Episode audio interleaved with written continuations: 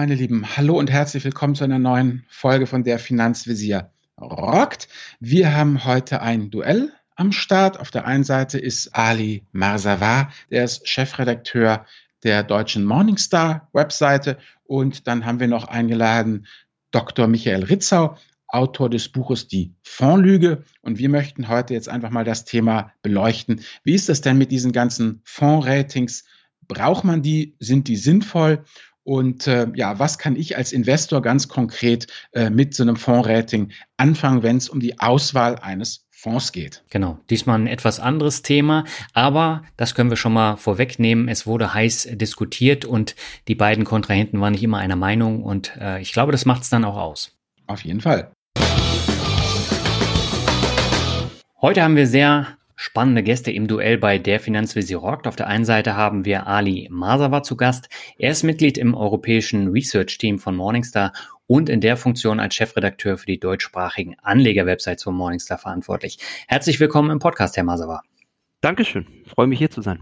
Ja, wir freuen uns auch. Und auf der anderen Seite haben wir Dr. Michael Ritzer zu Gast. Er ist geprüfter Finanzanlagenfachmann und Mitglied in der Bundesinitiative der Honorarberater. Darüber hinaus hat er das lesenswerte Buch Die große Fondslüge geschrieben. Ich begrüße auch Sie sehr herzlich im Podcast, Herr Ritzau. Hallo, Herr Kort. Ja, und mit beiden Gästen wollen wir heute über Sinn und Unsinn von Fondsratings sprechen und welche Auswirkungen diese auf Privatanleger haben. Vorab habe ich aber wie gewohnt noch ein paar kurze Einführungsfragen und äh, beginnen möchte ich mit Herrn Masawa. Können Sie ganz kurz erläutern, was Morningstar eigentlich ist? Ich glaube, die meisten Hörerinnen und Hörer können damit wahrscheinlich nur wenig anfangen. Und ich war auch erstaunt, dass es tatsächlich so groß ist. Ja, Morningstar ist äh, inzwischen etwas größer als äh, damals 1984, als Morningstar gegründet wurde. Mhm. Morningstar ist Nein, es ist keine Garagenfirma, es ist eine Wohnzimmerfirma. Also unser Gründer Joe Mansueto hat 1984 die Firma gegründet. Er war vorher Aktienanalyst bei einer Bank und äh, hat relativ schnell gemerkt, dass das äh, nichts für ihn ist und dass er lieber auf der Research-Seite, auf der unabhängigen Research-Seite tätig sein möchte. Und er hat mhm. Morningstar gegründet äh, 1984 und äh, der Fokus war recht schnell oder von Anfang an auf Investmentfonds. Mhm. Und ähm, jetzt muss man ein bisschen zurückgehen ins Jahr 1985. Das können wahrscheinlich viele Hörer nicht, weil sie da noch nicht geboren waren. Aber 1985, die Älteren erinnern sich, da gab es sowas wie Fondkataloge. Es gab ja kein Internet, es gab auch wenig PC-basierte Analysemöglichkeiten, Datenbanken, sondern es war alles sehr händisch, sehr papieren. Und es gab damals die Fondkataloge und so fing mhm. Morningstar auch an. Es fing an mit Datensammeln, Performance sammeln und es kam relativ schnell raus oder Joe hat das relativ schnell gemerkt, dass das nicht so optimal ist, ähm, wie das Investieren in den USA so vonstatten geht, sondern es, es war damals so, es galt nur das Thema Performance. Also wer sich diese alten Fondkataloge anscha anschaut, der sieht, da steht ein Fondsname drin, da steht eine ISIN oder eine WKN drin und dann steht die Vergangenheitsperformance drin und das war es dann meistens auch, vielleicht so zwei, drei verschiedene Perioden. Und so waren die Informationen für Fondsanleger aufbereitet. Äh, es gab zwar auch Fondinformationen von den Produktanbietern, aber diese großen Kompendien, wo Fonddaten gesammelt wurden, das waren diese telefonbuchartigen äh, Gerätschaften, möchte man fast sagen. Naja, und es kam relativ schnell raus, dass das nicht optimal ist, wenn man nur aufgrund der Vergangenheitsperformance äh, investiert. Wenn man unabhängig von Fondkategorien investiert. Und das war dann quasi die Geburtsstunde, deswegen ist das jetzt etwas länger ausholend, was ich aufführe. Ähm, das war die Geburtsstunde des Sterne-Ratings, des Morningstar-Ratings. Das hat meines Erachtens so jetzt aus der Rückschau, in der Rückschau folgende Vorteile gehabt. Es hat Kategorien eingeführt. Die waren nicht so granular wie heute. Das war damals auch noch sehr, sehr, sehr rudimentär. Und ja. es gab eine Risikoadjustierung. Und äh, zwar auch nicht wie heute, aber das war so der Fortschritt ähm, gegenüber den Telefonbüchern sozusagen. Es gab eine Kategoriebildung, so dass man Äpfel mit, ähm, ja, vielleicht nicht mit Äpfeln, aber immerhin mit Birnen vergleichen konnte und nicht mit Kohlrabi. Und es gab eine Risikoadjustierung, sprich, es war nicht nur die Vergangenheitsperformance. So, und mit diesem imperfekten Tool ging's los und dann kamen noch ein, zwei weitere Leute in das Wohnzimmer von Joe Mansueto hinzu und das Ganze ist aber gewachsen und dann war es halt irgendwann keine Wohnzimmerfirma mehr, sondern es war eine kleinere ähm, Research-Firma und ähm, wie gesagt, 84 gegründet, 85 kam das Sterne-Rating und das hat sich dann so weiterentwickelt. Dann gab es weitere Stufen, wenn man so will. Es gab dann äh, dass Anfang des Jahrtausends wurde das Sterne-Rating überarbeitet, nach auch berechtigter Kritik. Die Kategorien wurden granularer, es wurden eine andere, andere Risikomaße wurden verwendet und es kam dann hinzu das Thema Indexing. Wir haben auch relativ schnell gemerkt, dass die Benchmarks, mhm. die uns zur Verfügung stehen, wenig transparent sind und die klassischen Benchmarks ähm, sind nicht schwer zu rechnen und das war die Geburtsstunde der Morningstar Indizes. Es kam dann hinzu das Aktienresearch. Das muss man auch ein bisschen aus der Genese unseres Unternehmens verstehen. Wir wollten es immer wissen. Wir haben uns nicht lange auf die Angaben der Fondsanbieter verlassen, wenn es darum geht, die Portfolio Holdings zu analysieren. Ähm, wir haben das irgendwann angefangen zu merken, dass das Kraut und Rüben ist, dass jeder Fondsanbieter eine andere Definition von Growth hat, eine andere Definition von Value und jeder hat sein eigenes Ding gemacht. Manche haben ähm, Forward PEs genommen bei der Bewertungsfrage, andere haben dann die Backward-Looking 12 Monats Trailing ähm, Kursgewinnverhältnisse genutzt, um Bewertungen auszurechnen. Also es war ein Kuddelmuddel und ähm, aus dieser Idee heraus, dass man eigentlich nur gutes Research machen kann, wenn man selber Daten sammelt, wenn man die selber aufbereitet, wenn man sie veredelt, veredeln im Sinne von Ratios selber berechnen. Aus diesem Grundgedanken kam heraus, dass man auch dann doch die Aktien analysieren muss, um einfach zu sagen, okay, was ist denn da im Portfolio, das ähm, ist das jetzt Value, ist das Growth, aber wer hat was definiert und und so kam Stück für Stück kam immer mehr hinzu. Also das äh, Schritt, der Schritt hin zum Aktien-Research House ist, ähm, finde ich, ein besonders großer Meilenstein gewesen. Übrigens, wir haben heute genauso viele Aktienanalysten, wie wir ähm, Fondsanalysten haben, nämlich über 100, 120. Ich glaube, es sind sogar ein bisschen mehr Aktienanalysten und ähm, das weiß kaum einer, dass Morningstar auch ein Aktienresearch-Haus ist. 2006 kam dann die Übernahme von Ibbotson Associates hinzu. Ähm, das ist jetzt kein wirklich bekanntes Unternehmen. Man kann, ähm, wenn man den in der, in der Branche vom Ibbotson-Chart redet, ähm, dann weiß man, dass es die Renditreihe, die wunderschön grafisch aufbereitet ist seit dem Jahr 1926. Ibbotson hat uns ein deutliches Stück weiter institutionalisiert im Sinne von professionalisiert.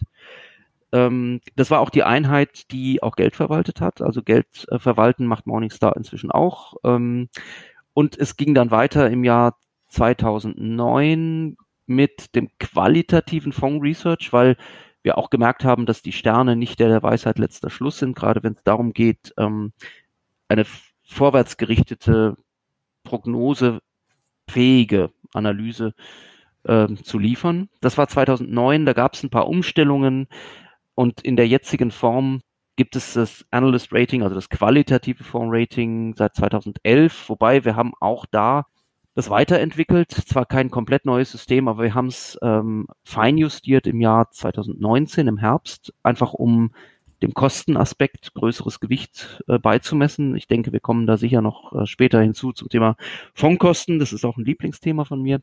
Und last but not least haben wir im Jahr 2016, und dann bin ich auch wirklich durch, das letzte Rating quasi geschaffen, indem wir die Sustainalytics ESG Ratings genommen haben. Das ist uh, Sustainalytics ist eine ESG Rating Agentur und wir also haben Nachhaltigkeit. Genau, ähm, ESG Nachhaltigkeit ähm, und dieses Analysehaus, das ähm, auf Wertpapierebene Nachhaltigkeitsanalysen zu den äh, Umwelt-, sozialen und Governance-Faktoren, die Unternehmen bewegen, verfasst, ähm, ähm, haben wir quasi, ja, nee, wir haben sie nicht gleich übernommen, aber wir haben erstmal mit ihnen kooperiert, haben auch ein 40-prozentigen Anteil, glaube ich, damals 2016 erworben und haben jetzt im laufenden Jahr äh, quasi das, den Deal, glaube ich, geclosed. Also wir haben jetzt 100 Prozent von Sustainalytics übernommen.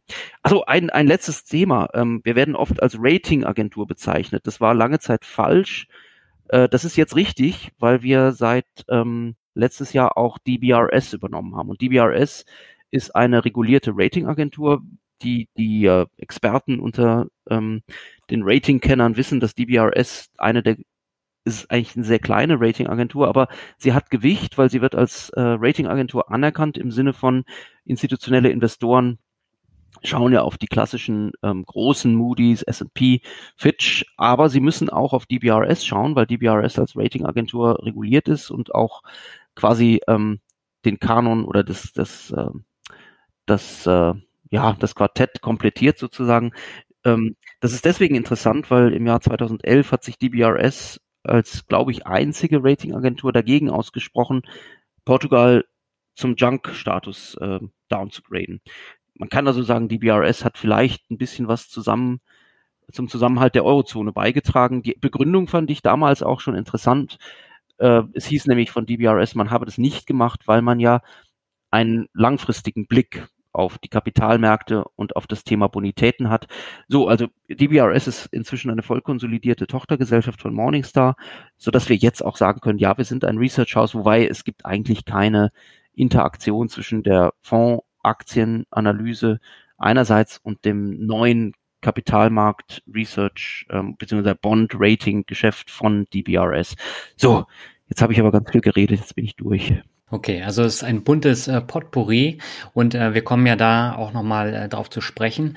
Aber Herr Ritzau, Sie sind als Honorarberater in Süddeutschland und der Schweiz aktiv. Was sind denn Ihre Beratungsschwerpunkte? Naja, ich äh, berate eigentlich äh, zu den üblichen Fragen, die sich da erheben. Also Thema äh, Altersvorsorge. Ich meine, warum legt man was zurück. Äh, natürlich kann das für größere Investitionen der Fall sein, aber die meisten Leute äh, möchten halt, wenn sie ein hinreichendes Einkommen generieren und Überschüsse haben, eben äh, das vielleicht äh, für später zurücklegen, um dann möglicherweise früher in Ruhestand zu gehen oder sich mehr leisten zu können, etc. pp. Also äh, neben diesem ganzen Themenkomplex Grenzgängerfragen, die sich hier aus meiner spezifischen äh, Lokation im Dreiländereck, ähm, also ich wohne hier etwa 700 Meter von der Schweizer Grenze entfernt, äh, ergeben, äh, sind es eben die üblichen Fragestellungen, wie man sich eben äh, hauptsächlich als Privatanleger, also ich habe wenige Firmenkunden, äh, wie man da äh, eben äh, sich am besten aufstellt angesichts der Tatsache, dass ja wir etwas haben, was man eben als äh, ja, Provisionssystem bezeichnen kann. Weiß ja Herr Ma äh, Marser war es da auch sehr kritisch, ähm, äh, was eben eben bedeutet, dass äh, einem so die üblichen Ratgeber in Anführungsstrichen, will ich mal sagen, ähm, äh, eben nicht das empfehlen, was man benötigt, weil sie eben äh, Interessen haben, die sich eher an den Provisionszahlungen äh, orientieren als an Interesse der Leute, die zu ihnen kommen. Insofern habe ich da eben bin ja so ein Quereinsteiger, ähnlich wie Herr Warnecke, der, glaube ich, auch äh, Ingenieur ist von Hause ja, ja. aus, glaube ich. Also ich komme ja eigentlich, äh, bin ich ja promovierter Chemiker und komme eben über das äh, Pensionskassenmanagement in diese ganze Geschichte rein und natürlich auch aus persönlichem Interesse für die ganze Geschichte. Mhm. Und eben ausgehend von meiner eigenen Lernkurve habe ich dann eben auch meinen beruflichen Werdegang sozusagen äh, umgeformt, sodass ich eben heute genau das mache, für de, dass ich auch brenne eben äh, und äh, wo ich auch glaube, dass eben ein enormer Bedarf ist, weil einfach Banken und Versicherungen den Leuten nicht das empfehlen, was sie brauchen. Ich äh, hoffe, das beantwortet ungefähr Ihre Frage, ja. Genau. Sie haben ja dann auch noch ein Buch geschrieben über Fonds, heißt die große Fondslüge. Wie sind Sie denn auf die Idee gekommen? Ja, das Buch steckt wahrscheinlich schon länger in mir drin. Es eben äh, fasst im Grunde genommen diese Erfahrung zusammen, die jemand macht, der vielleicht nicht ganz auf den Kopf gefallen ist, aber der eben, äh, und das ist ja der übliche Werdegang, sicherlich äh, auch bei Ihnen irgendwo gewesen. Hm. Äh, man erfährt ja nichts über Finanzdinge in der Schule und dann ähm, auch nicht im Studium. Und dann irgendwann äh, fängt man eben an, Geld zu verdienen und es ist was über und man hat das Problem, was man als Student vielleicht noch nicht hatte, dass man es irgendwie gescheit anlegen kann. Und dann äh, stößt man eben auf Sachen wie beispielsweise das Morningstar äh, Sterne Rating und das sind Sachen, die auf den ersten Blick plausibel erscheinen, äh, die aber dann eben, und da braucht man einige Jahre, bis man das so verinnerlicht, ähm, die man eben dann erst nach Jahren erkennt, dass sie eigentlich keinen Sinn machen bei der Auswahl von Fonds. Äh, sondern dass da andere Kriterien gelten und dass man eben langsam durchschaut, welche Effekte, welche enormen äh, Effekte des Zufalls und des Rauschens, will ich mal sagen, in diesem gigantischen Markt der vielen Tausenden von Fonds am Werke sind und dass eben so ein Performance-Chasing überhaupt gar keinen Sinn macht, ja, sondern dass andere Kriterien wie Kosten, Diversifikation, vor allen Dingen diese beiden, äh, die entscheidenden Kriterien sein sollten für Privatinvestoren. Mhm. Super, dann sind wir ja auch schon mitten im Thema drin.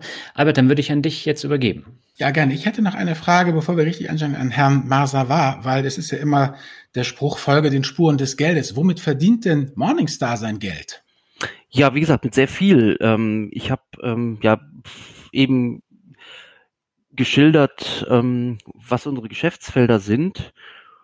Und das sind, ähm, das sind so die Erträge. Also am meisten verdienen wir sicher mit ähm, Daten, Also wir, das habe ich jetzt noch gar nicht erwähnt, aber wir sind auch ein ähm, Haus, das Daten sammelt und weitergibt. Also wir sind auch quasi so, ein, so, so eine Art Wholesaler. Das heißt, wenn Sie jetzt eine deutsche Zeitung aufschlagen und sich die Aktienkurse anschauen, dann werden, ich glaube, bei äh, ja so gut wie den meisten Zeitungen die Auslandsaktien, äh, die Kurse werden von uns kommen. Mhm. Also wir sammeln die Kurse, wir haben die Datenverbindung zu, ich glaube, 40, 50 Börsen weltweit. Das muss immer alles im Ungefähren bleiben, weil das sind alles so Sachen, die ich zwar weiß, aber nicht wirklich weiß, weil ähm, das nicht mein Geschäft ist. Aber ähm, wir haben quasi die Verbindung zu den Börsen und wir kriegen die Daten und wir leiten die dann weiter.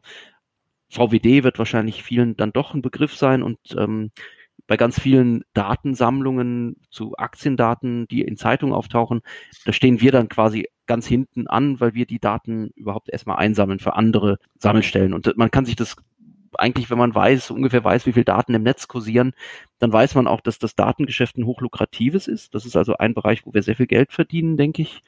Wir werden auch ähm, ordentlich Geld verdienen an unseren Tools. Also wir haben ja Research Tools. Ich habe eben erwähnt, dass wir eine Datensammelmanie haben. Wir haben Daten zu Hunderttausenden von Aktien oder Packaged Products, also Fonds, Versicherungen, andere Mandate. Also wir haben, wir sammeln wirklich extrem viele Daten zu extrem vielen äh, Vehikeln und da wir auch das Research zu den Underlyings machen, also zu den Wertpapieren selbst, ähm, ist das ein gigantischer Datenkranz. Und also Kenner der Materie kennen sicher die Bloomberg Terminals. Bloomberg Terminal ist das, was die klassischen Aktien- und Bond-Investoren nutzen. Und der Fonds Bloomy, sozusagen der Fonds Bloomberg, ist dann vielleicht unser Tool. Morningstar Direct heißt das. Okay, so wie ich das als, als Laie kenne, dieses Morningstar X-Ray, was man ja über Ihre Webseite aufrufen kann. Ja, das ist so eine ganz, ganz kleine Komponente. Das ist ja auch für umsonst für den Privatanleger, aber praktisch in diese Richtung. Ist, äh, finde ich, ein gutes Tool. Genau, ist ein gutes Tool, weil es basiert auf den Full Holdings. Und das ist eine unserer Stärken, glaube ich, dass wir in der Lage sind, Fonds von der Position A bis Z zu analysieren, weil wir die Full Holdings sammeln von den Fondsanbietern. Und das fließt in X-Ray ein und auch wenn das wirklich ein ganz, ganz altes Tool ist, das ist, ähm, unser Vertrieb mag das ja auch nicht, wenn wir, wenn wir ganz top aktuelle Tools, die for free sind, die umsonst sind, auf die Website für alle stellen. Also das ist erstmal ein älteres Tool, aber basiert auf den Full Holdings und das ist ein gutes Tool. Das ist, und das zeigt so ein bisschen, dass wir in der Lage sind, doch sehr tief reinzugehen bei Fonds, weil wir eben auch unsere eigene Aktienmethodologie haben. Es sind, wie gesagt, ähm, die Kategorien das ist eine Riesenherausforderung bei ungefähr 80.000 Fonds, da einen Überblick zu haben und die zu kategorisieren, auf sinnvolle Weise zu kategorisieren. Also da steckt eine Menge Research, okay. ähm, Daten sortieren, filtern hinter. Also ja, X-Ray ist eine ganz kleine Komponente. Dann verdienen wir natürlich auch Geld, ähm, um das ähm, abzurunden. Dann bin ich auch wirklich jetzt, jetzt zügig fertig. Wir verdienen auch Geld, äh, wie gesagt, damit, dass wir Indizes lizenzieren inzwischen. Also wir nutzen die nicht nur für eigenes Research, ähm, wir haben auch andere Quellen für unsere Research-Leistungen. Ähm, das heißt, Sie können es als Tool abonnieren, aber wenn Sie Ihre eigenen Systeme haben, dann brauchen Sie es vielleicht nur als Datenfeed. Wie gesagt, wir verwalten auch Geld. Ähm, großes, ähm, ähm, das sind in erster Linie in den USA sind es die äh, 401k Pläne, wo wir auch mitmischen in Deutschland sind wir nicht aktiv in dem Bereich. Wir haben ein, zwei Mandate, glaube ich, wo wir äh, fondsbasierte Vermögensverwaltung haben. Das ist aber ein ganz kleines Randgeschäft jetzt hier in Deutschland und international auch. Wie gesagt, jetzt kommt hinzu Sustainalytics, DBRS äh, verdient auch Geld. Das ist die, die das Thema Ratingagentur. Also es gibt sehr, sehr viele Ertragsquellen. Insofern, ähm, aber ich glaube, das, das, das müsste jetzt eigentlich so das Wichtigste umfassen. Das, das reicht, genau. denke ich mal. Okay, also praktisch Morningstar sammelt und analysiert Daten und ich kann von Morningstar, je nachdem, wie ich das wünsche, einen ganz rohen Datenfeed bekommen oder ich kann es eben über die Tools, die mir Morningstar kostenpflichtig zur Verfügung stellt, eben in beliebig aggregierter Form haben. Habe ich das so mal richtig zusammengefasst? Ich hätte es äh, nicht besser sagen können. Ich hätte es so sagen sollen, dann wäre es nicht kurz gewesen. Genau. so, Jetzt einmal dabei, jetzt geht's los. Wir hatten ja vorher schon auch Mails ins Hin und Her geschrieben mhm. und ähm, genau, und Sie schrieben da, ich habe allerdings wegen einzelner Formulierungen Ihrerseits den Verdacht, dass Sie das allseits beliebte, bekannte, gefürchtete Sterne-Rating mit dem Analyst-Rating verwechseln. Und da bin ich mir ganz sicher, dass ich das getan habe. Dann haben Sie mir ähm, doch, dafür danke ich Ihnen auch sehr, sehr lang aber ein bisschen unverständlich für mich und für mein laienhaftes Verständnis erklärt, was Sie alles machen. Könnten Sie vielleicht so lieb sein und mich von meinem Vorurteil erlösen? Morningstar bedeutet, ich kriege vier oder fünf Sterne, mhm. die klebe ich auf meine Fonds, äh, äh, Web, äh, auf meinen Fonds 114c, was ich bei Börse Online oder sonst wo gebucht habe. Also wo dann steht, der geniale Albert Warnecke Fonds hat Morningstar fünf Sterne, kauft mich. So ist das ist für mich Morningstar irgendwie. Morningstar ist dazu da, ähm, Sterne zu liefern, die einfach sagen, dass ein Produkt gut ist und dann kann ich das lizenzieren und dafür werben. Das ist jetzt sicherlich polemisch verkürzt, aber wenn Sie kurz ausholen könnten, welche Palette Sie haben, weil dann würde ich nämlich gerne an Herrn Ritzer übergeben, der dann mal höflicherweise seine Einstellung dazu sagen soll, was er von diesen Ratings dann, dann hält, dass wir da mal so den Aufschlag haben, um ins, ins Tun zu kommen. Ja, wie gesagt, ähm, ich habe ja schon einiges kurz berichtet, was wir machen. Um es jetzt nochmal ganz äh, kurz zu sagen, die Sterne-Ratings ist unser erstes Rating, was wir mittlerweile durch etliche andere Ratings ergänzt haben. Aktienratings sind dazugekommen, die sind folgen einer ganz eigenen Methodologie. Das hat nichts mit den Sternen zu tun. Die Sterne machen ja im Grunde nichts anderes, als eine risikoadjustierte Sicht der Vergangenheitsperformance zu liefern. Das ist meines Erachtens ein höchst nützliches Tool, wenn man es nämlich richtig anwendet. Wie gesagt, dann kommen noch die Aktienratings hinzu. Dann kommen die Sustainability Ratings, die Nachhaltigkeitsratings hinzu. Die haben nichts mit Rendite-Risikofaktoren zu tun, sondern das sind Ratings, wo man ein Portfolio an Wertpapieren hat und da wird das ESG-Risiko gemessen. Und das ist also ein portfoliobasiertes Rating, das hat nichts mit Rendite-Risiko zu tun. Es gibt dann noch die Analyst Ratings und die Analyst Ratings sind die Ratings, die durch eine qualitative Analyse unserer Fondsanalysten zustande kommen, die dann auch den Anspruch haben, prognostisch in die Zukunft zu blicken. Das haben die Sterne-Ratings definitiv nicht. Auch wenn mhm. die Risikoadjustierung da gar nicht so schlechte Ergebnisse liefert, aber sei es drum. Also man kann auch gerne die Sterne-Ratings als Ranking bezeichnen. Da würde ich jetzt auch gar nicht ähm, da würde ich jetzt hier gar keine großen Abwehrschlachten schlagen wollen. Das ist, ähm, das ist schon okay, kann man Ranking nennen von mir aus. Ich würde es trotzdem Rating nennen, weil wie gesagt, diese Risikoadjustierung gar nicht mal so schlechte Ergebnisse liefert. Sei es drum. Aber unsere Analyst Ratings sind die, die wir nach vorne stellen. Und die mhm. basieren aus einem, ja, recht ganzheitlichen, schreckliches Wort, aber mir fällt nichts anderes ein, Prozess. Also der Fondsanalyst guckt sich sowohl die Renditen an der Vergangenheit im Sinne von Renditemustern, Wann ist ein Fonds gut, wann ist er schlecht, was kann man daraus ableiten? Er guckt sich den Fondsmanager an, seine Erfahrungen, seine mhm. bisherigen, sein bisheriges Wirken. Er, der Analyst guckt sich den Prozess an, das heißt, sind die Vergangenheitserfolge wiederholbar nach Einschätzung unserer Analysten, weil es einen robusten Wertpapierauswahlprozess gibt oder auch einen guten Portfolio-Management-Prozess. Äh, man guckt sich den äh, Fondsanbieter an sich auch an, weil es macht ja einen Unterschied, ob ein Haus ähm, auf jeden Trend einen Fonds auflegt oder nicht, ob die Produktpalette seriös bewirtschaftet wird oder nicht, im Sinne von, hat ein Fondshaus denn auch einen langen Atem, wenn, Atem, wenn der Fonds mal drei, vier Jahre underperformt.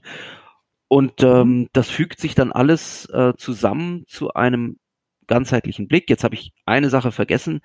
Die Kosten werden Sie sagen, nein, habe ich nicht vergessen, weil das Analyst Rating eine Art ähm, Alpha-Prognose oder Outperformance-Potenzialanalyse herstellt und das wird dann ganz gezielt adjustiert um die Kosten. Und das ähm, ist, finde ich, eine sehr gute Sache, dass man sagt, okay, die Strategie an sich ist ähm, valide, die ist gut, die ist robust, aber da kommen ja Kosten hinzu. Und wenn jetzt eine institutionelle Tranche sensationell zehn Basispunkte günstig ist, dann ist das nicht so viel. Das heißt, wenn das ein Fonds ist, dem unsere Analysten Potenzial zu billigen, dann sind 10 Basispunkte, also 0,1 Prozent Kosten pro Jahr nicht viel.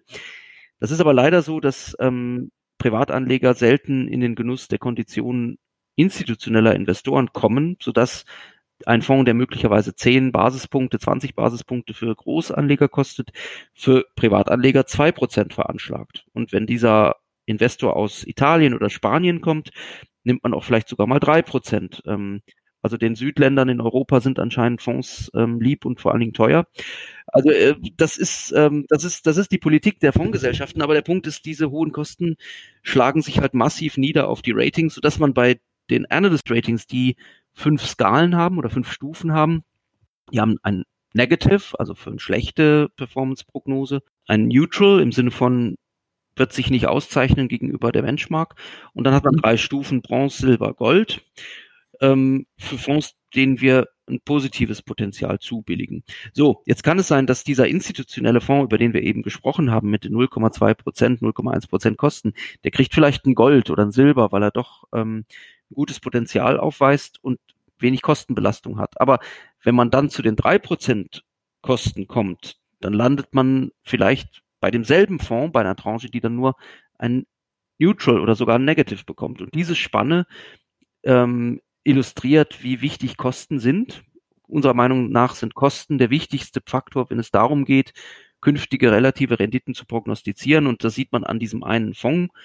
Der liefert ein hervorragendes Potenzial für institutionelle Investoren und für Retail-Investoren, naja, da sieht's dann doch eher mau aus. Und das ist übrigens auch ein Grund, warum wir sagen, dass Indexfonds eine ganz famose Sache sind, weil sie nämlich die einzigen Vehikel sind, die Privatanlegern die identischen Konditionen anbieten, die auch institutionelle, von denen institutionelle Investoren profitieren können. Deswegen sind wir wirklich große Freunde von äh, ETFs und auch äh, nicht. Herr Dr. Ich habe ja hier noch ein paar mehr Zettel. Ah. Nicht, nicht alle meine Fragen oh auf Gott. einmal beantworten. Ich bin, ja, das ist so ein, eins meiner vielen Nachteile. Ich rede zu viel.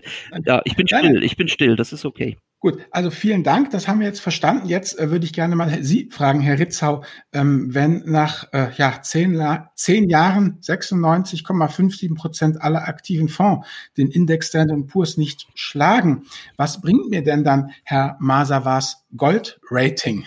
Wie stehen Sie zu diesen einzelnen ja, äh, Sachen, die Herr Masawa gerade äh, gesagt hat? Dem Sterne-Rating, dem qualitativen Rating, ESG-Rating. Wie stellt sich das aus Ihrer Sicht dar? Ja, also äh, fangen wir mal mit dem Sterne-Rating an. Ähm, äh, das Sterne-Rating, da liefert Herr Masawa, äh, der ja jetzt auch einige sehr richtige und wichtige Sachen gesagt hat über Kosten, ETFs und so weiter. Äh, äh, da widerspricht Herr Masawa sich eigentlich selbst, äh, indem er beiläufig den Satz erwähnt, dass man mit diesem Rating nichts über die zukünftige Wertentwicklung von Fonds aussagen äh, kann. Äh, was für einen Sinn könnte man ja ketzerisch die Frage stellen, macht ein Rating, was keinerlei Aussagekraft über die, die Zukunft hat? Aus meiner Sicht macht es keinen Sinn. Mhm. Das andere jetzt, was jetzt immer dieses von Morningstar so gepriesene Analyst Rating, dieses angeblich qualitative Rating, äh, das Herr Maser ja eben auch etwas beschrieben hat, angeht, äh, da ist es ja so, dass ähm, das auch in einer gewissen Weise eine Mogelpackung ist, weil ähm, Morningstar behauptet, es sei ein qualitatives Rating und es werden sehr viel schmückende Aussagen in diesem Rating getroffen über die, die Güte des Hauses und die Qualität des äh, äh Fondsmanagers und den Stabilität des Prozesses und anderes, aber das ist alles schmückendes Beiwerk. Äh, äh, Herr Masawa hat sogar recht, dieses Analyst Rating ist prognostiziv für die Zukunft, ähm, allerdings nur deswegen, weil es eben kein qualitatives Rating ist, sondern weil es ein, und zwar seit, glaube ich, letzten Herbst in zunehmendem Maße quantitatives Rating ist, weil nämlich das, was Herr äh, Masawa als Verfeinerung des ähm, qualitativen Ratings angegeben hat, in Wirklichkeit eine stärker Gewichtung des Kostenfaktors ist. Ja, das hat Herr Masawa auch gesagt. Die Kosten werden, glaube ich, seit letzten November noch stärker gewichtet und die Kosten sind genau das, bei einem Fonds, was eine Aussage für die Zukunft trifft, ja, im Gegensatz zur Performance. Ja, die Performance hat ja nur fast gar keine Aussage über die Zukunft. Das ist hauptsächlich Rauschen und Glück, wer in der Vergangenheit gut war. Die Kosten haben eine definitive und sehr starke Korrelation, natürlich inverser Natur mit der zukünftigen Performance eines Fonds. Ja. Und was jetzt hier wieder bei Morningstar, was mir da nicht gefällt, ist, dass sie jetzt diesen die Art und Weise, wie diese, dieses Analyst Rating aufgezogen wird, verändert haben. Und zwar haben sie den Faktor Kosten aus den Headline rausgenommen, der wird nicht mehr erwähnt. Und gleichzeitig haben sie ihn stärker gewichtet. Ja, das ist natürlich ein völliger Widerspruch. Das ist kein qualitatives Rating, das ist ein Rating, was seit letzten November mehr den Kostenfaktor äh, beinhaltet und deswegen natürlich Aussagekraft für die Zukunft hat.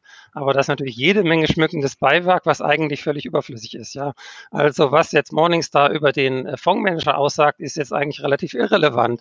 Relevant ist eben, dass die äh, Kostenbelastung äh, sehr stark und verstärktem Maße da einfließt. Ja. Die anderen Ratings, ähm, äh, sicher ist sicher äh, ist das natürlich ein Thema, was viele Leute heutzutage auch zu Recht interessiert, nämlich eben diese äh, Social Responsibility oder ESG-Kriterien. Äh, ähm, die werden zunehmend nachgefragt. Das ist sicherlich auch richtig und wichtig, äh, um unsere, sagen wir mal, unsere kapitalistische Welt äh, im Sinne einer Kreislaufwirtschaft umzuformen, dass man sich eben nicht nur den Faktor Rendite als Investor vor Augen hält, sondern eben auch, was eben für Auswirkungen einzelne Firmen da auf die Umwelt haben und ihre Geschäftsmodelle.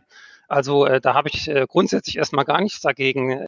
Wobei ich glaube, das kann Herr Maser ja noch weiter erläutern, äh, man das eher so als ESG-Risiko da äh, analysiert. Das heißt also, was könnte passieren, wenn jetzt irgendwie Öl nicht mehr gebraucht wird oder was könnte passieren, wenn Regulierungen aufkommen, die bestimmte äh, äh, Firmen treffen, die halt die Umwelt stärker belasten als andere aufgrund ihres Businessmodells. Aber grundsätzlich habe ich damit natürlich keine Probleme. Das kann man machen. Es ist immer ein bisschen problematisch, finde ich, äh, der Bereich ESG, weil natürlich dann ähm, äh, Firmen, ein typisches Beispiel ist Nestle, äh, dann immer ganz oben in den Rankings leisten, die jetzt natürlich äh, weder was mit Rüstung noch mit Waffen oder anderen kritischen Sachen zu tun haben, die aber natürlich über andere Konzepte, die sie sozusagen verkörpern, nämlich bei Nestle wäre es jetzt so die Kommerzialisierung von Wasser, durchaus äh, vielen Leuten, die vielleicht ESG-konform äh, investieren wollen, ähm, eigentlich nicht so angenehm sind.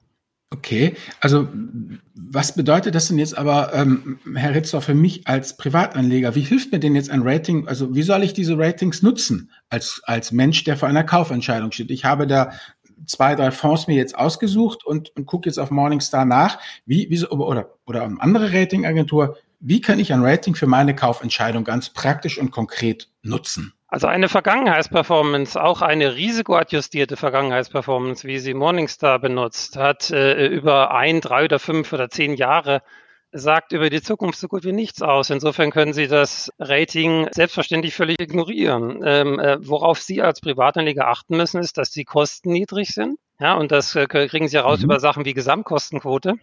Und ähm, äh, ja, dass eben Sie halt ein Portfolio an Geldanlagen haben oder einen Fonds oder was auch immer, ähm, mhm. was eben äh, zu Ihnen passt und was äh, möglichst breit diversifiziert ist. Das heißt, dass Sie über Ihre Anlagestrategie eben keine unnötigen Risiken eingehen. Ja, ja die, sagen wir mal, man unterscheidet ja in der Finanzwissenschaft zwei Arten Risiken, ja, die sie, äh, die jeder Investor eben, äh, äh sagen wir mal, hat. Und zwar eben einerseits ja, finanzwissenschaftlich ausgedrückt, das ähm, systematische Risiko, also das Risiko, was Sie eben nicht äh, wegdiversifizieren können. Ja, also sprich, sagen wir mal, wenn wir jetzt die Corona-Krise betrachten, ähm, äh, so, solche Aktienmarktkrisen äh, können Sie durch sehr gut diversifiziertes Aktienmarktportfolio eben nicht ähm, äh, vermeiden. Ja? Und dann gibt es eben die, diese unsystematischen Risiken, die sie eben eingehen, indem sie eben wieder in so Fallen laufen, die sozusagen für die Fondsanbieter und auch die ETF-Anbieter für uns auslegen, ja, indem sie meinen,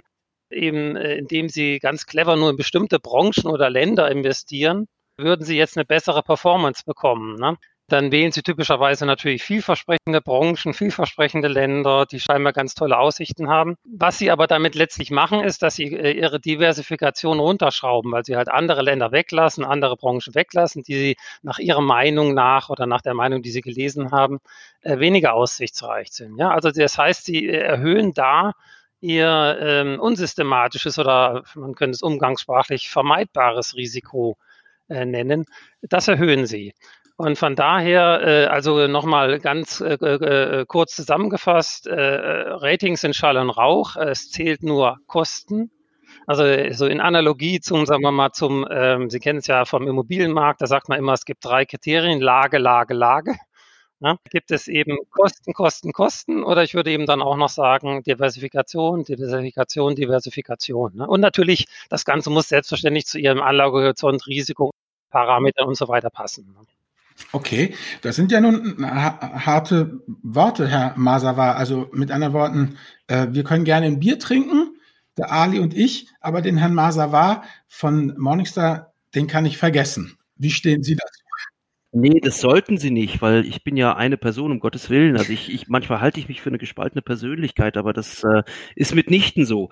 Nee, ähm, ich fürchte, ich fürchte, also ich muss gestehen, ich habe mich jetzt auf was eingestellt, ähm, was auf kontroverse Debatte basiert, aber ganz ehrlich, der Herr Ritzau, der, der wischt das alles so mit einer großen, eleganten, pauschalen Handbewegung zur Seite. Da, ehrlich gesagt, möchte ich da gar nicht so ins Detail gehen, weil da ist jetzt eine Schieflage entstanden. Ne? Ich habe relativ detailliert erklärt, worum hm. unser Rating ist und das hat der Herr Ritzau mit ganz, ganz großer Geste alles vom Tisch gefegt und ähm, jetzt müsste ich jetzt dahergehen und die Scherben aufsammeln und sagen, ach, aber schaut's her, diese eine Scherbe, das ist eigentlich fast eine unbeschädigte Vase, da könnte man noch was draus machen. Nein, das werde ich nicht tun, weil ähm, das ist mir zu billig, wenn der Herr Ritzau sagt, ähm, das ist alles Augenwischerei und so, alles Käse, Kosten, Kosten, Kosten.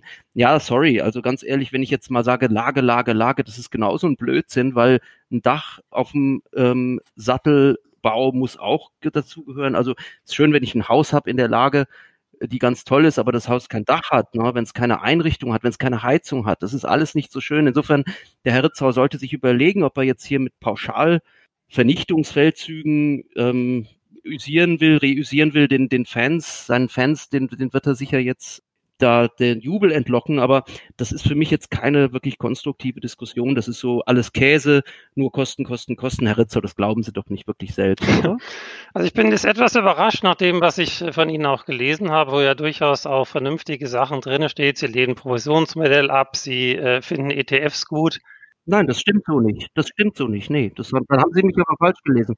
Äh, finde ich es erstaunlich, dass Sie so kontrovers reagieren hier. Was ich gesagt habe, äh, fundiert auf den Erkenntnissen führender Finanzwissenschaftler, unter ihnen viele Nobelpreisträger. Ich habe in meinem Buch zwei von denen äh, interviewt. Das ist, war der Eugene Farmer, ja, sozusagen der äh, Vater der äh, Effizienzmarkthypothese und der William Sharp. Ja.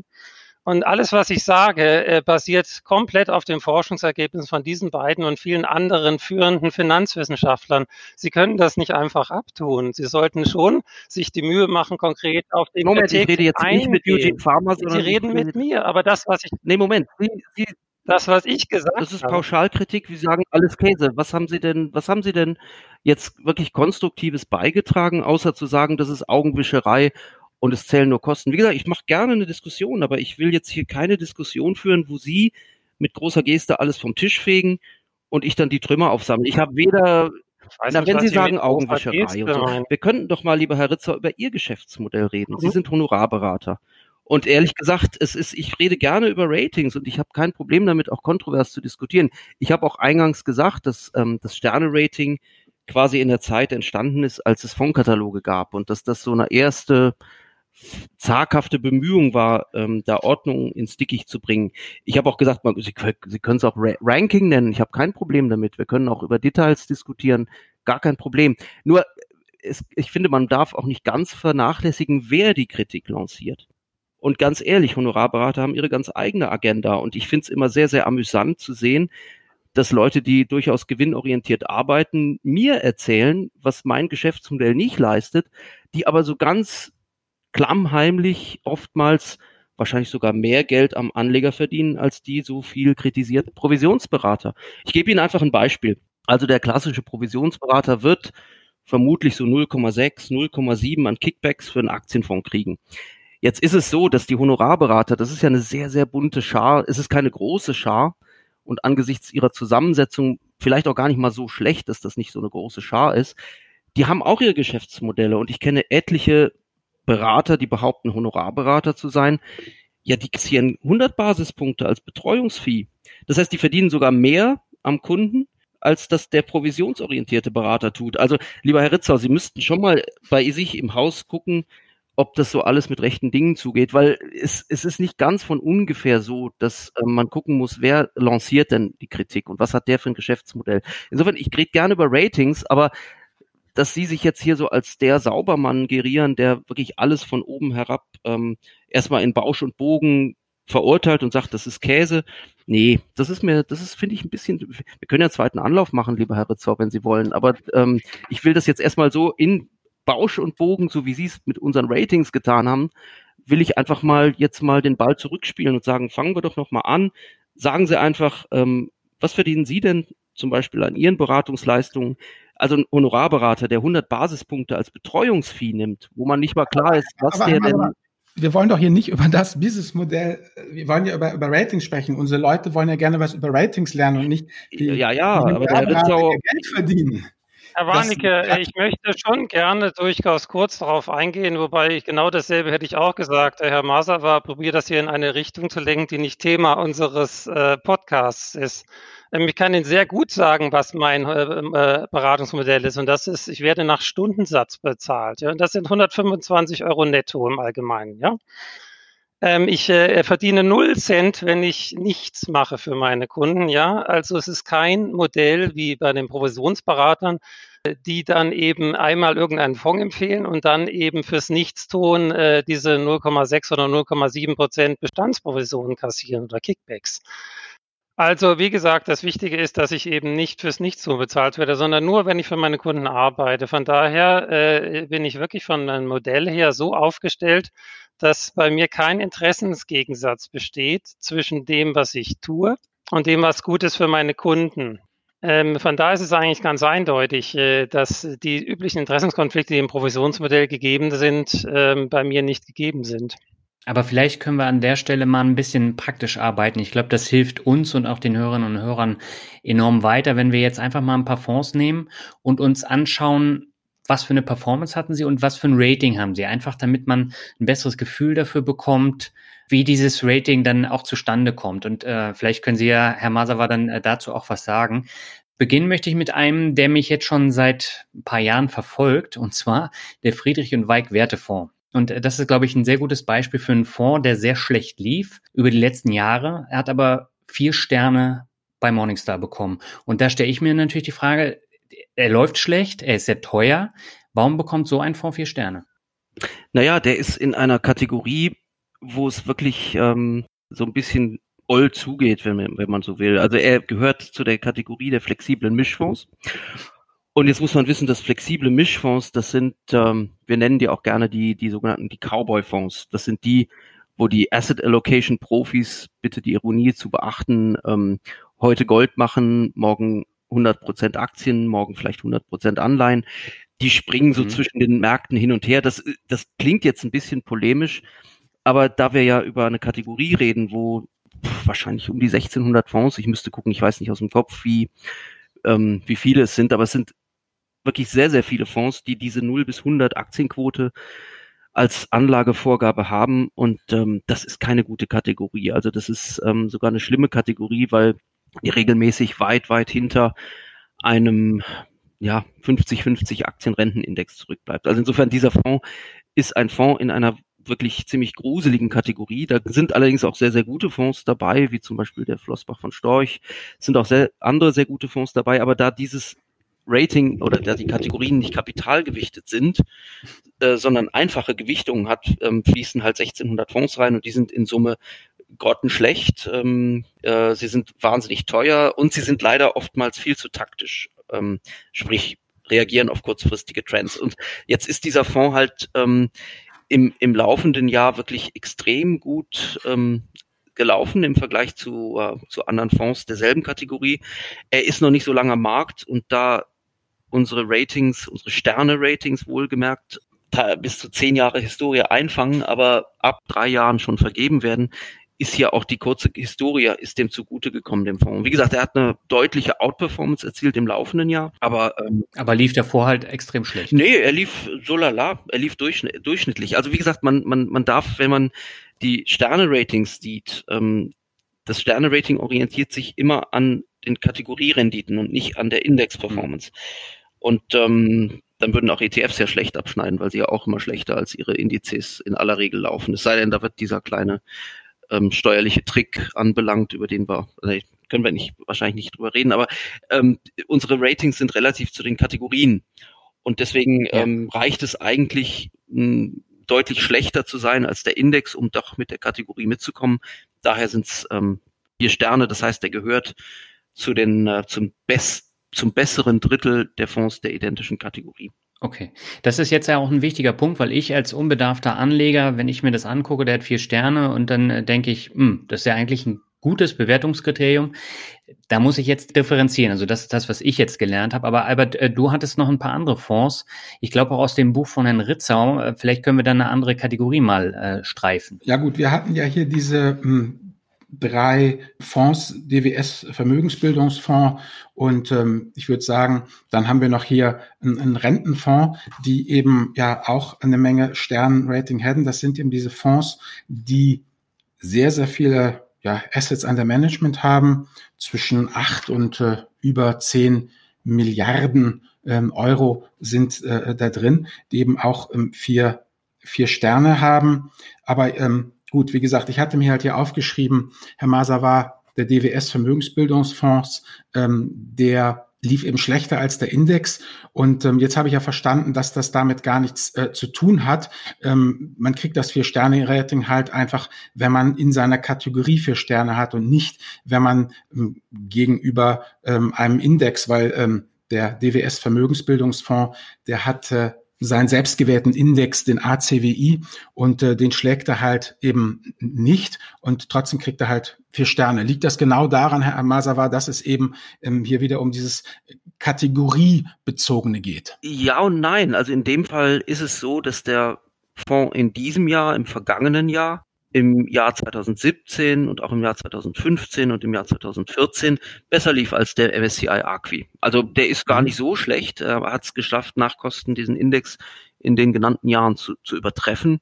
Das ist insofern, finde ich, ähm, jetzt gar kein schlechtes Beispiel. Dieser Fonds hm. ist viel, viel, viel, nennen das mal wohltemperierter gemanagt als noch hm. zu alten Zeiten. Zu alten Zeiten wurde der von dem Klaus Kaldemorgen, den wahrscheinlich sogar viele Privatanleger kennen, gemanagt ja. und ähm, das ist lange Zeit extrem gut gelaufen, weil Klaus Kaldemorgen sehr, sehr geschickt den Dotcom-Crash gemanagt hat. Er hat, er hat äh, diese Welle mit den äh, Tech-Werten Ende des Jahrtausends, 99 hat er, glaube ich, 100 Prozent erwirtschaftet. Also er hat dieses Ding zu Tode geritten, diesen Trend wirklich bis zum Schluss geritten, ist dann relativ gut über die Krise gekommen.